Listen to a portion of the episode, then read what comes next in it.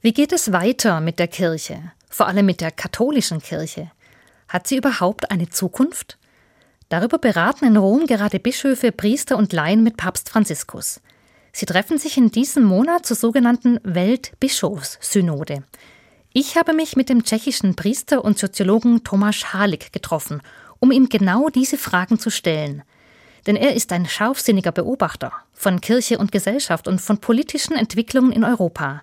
Thomas Halik sagt ganz klar, dass es schlecht steht um die katholische Kirche. Die Geschichte der Kirche, das ist nicht nur ein Progress, das ist ein Drama, aber jede Krise ist auch eine Chance zur Erneuerung.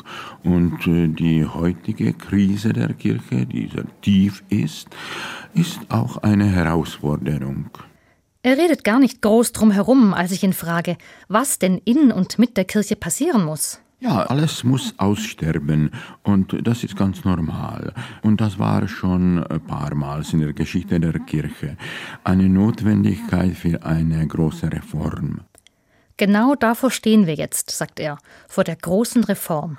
Kleine Reparaturen, die helfen nicht mehr. Also diese Skandal mit äh, Missbrauch, das war nur ein Aspekt von einer Krankenheit des ganzen Systems.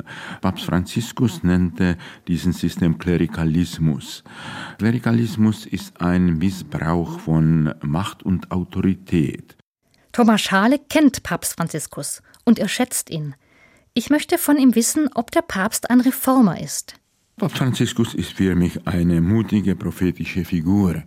Er hat wie der heilige Franziskus den Ruf Gottes gehört, Franziskus, geh und erneuere mein Haus. Und auch der Franziskus von Assisi meinte zuerst, er sollte eine kleine Kapelle in Assisi erneuern. Aber dann er ist begriffen, dass seine Aufgabe ist, die ganze römische Kirche zu erneuern. Ob der Papst das wirklich schaffen kann, ich bin skeptisch. Was denkt Thomas Halik über die Weltbischofssynode, die ja in dieser Woche in Rom begonnen hat? Kann die ein Teil der großen Reformen werden? Eine synodale Kirche. Das ist die Kirche für die reife Epoche der Kirchengeschichte. Synodalität, das ist ein gemeinsamer Weg. Und wir brauchen die Kirche als eine Reisegesellschaft, eine Communio Viatorum. Wir sind alle unterwegs und wir brauchen die anderen uns bereichern mit ihren Visionen, Erfahrungen und so weiter. Ich spreche mit dem katholischen Priester und Soziologen Thomas Halik. Er beobachtet die Entwicklung der Kirche ganz genau. Dabei fällt mir etwas positiv auf. Ich habe nicht den Eindruck, dass er versucht, die katholische Kirche zu schützen, irgendetwas zu beschönigen oder zu rechtfertigen.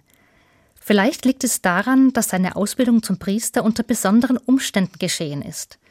Thomas Halik hat heimlich in Prag Theologie studiert und war Priester der sogenannten Untergrundkirche.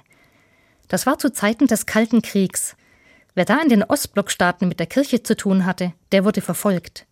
Er selbst sieht diese Umstände heute positiv. Gott sei Dank, ich war nie im Priesterseminar.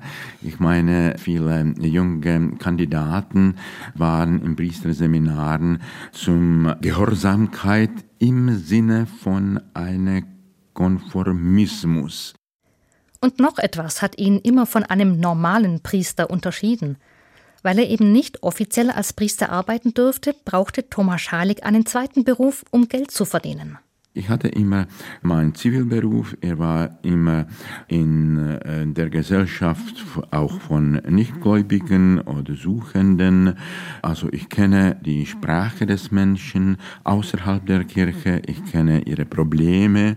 Und er weiß, wovon er spricht. Als Psychotherapeut hat er unter anderem mit Drogensüchtigen gearbeitet.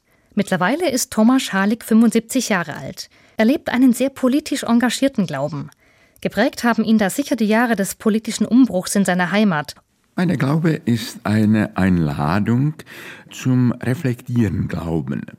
Die Glaube, die kann die kritische Fragen integrieren, viele offene Fragen, viele Paradoxe ertragen. Also Glauben ohne Denken, ohne kritisches Denken ist sehr oberflächlich, aber die Glaube ohne Zweifel kann zum Fundamentalismus oder Bigotterie führen. So ein Glaube braucht aber mehr denn je eine Kirche, in der offenes und kritisches Denken möglich ist. Für Thomas Schalik ist klar, wie eine künftige Kirche aussehen muss. Die Kirche von morgen muss eine wirklich eine ökumenische Kirche in den weiteren und tiefen Sinne des Wortes sein. Eine Gemeinschaft mit den nicht-katholischen Kirchen, aber auch mit vielen Suchenden in unserer Welt. Zum Abschluss unseres Gesprächs fasst er seine aktuelle Sicht auf die Lage der katholischen Kirche nochmals mit einem eindrücklichen Bild zusammen. Also die synodale Reform der Kirche besteht nicht nur in Änderung von den äußeren Strukturen.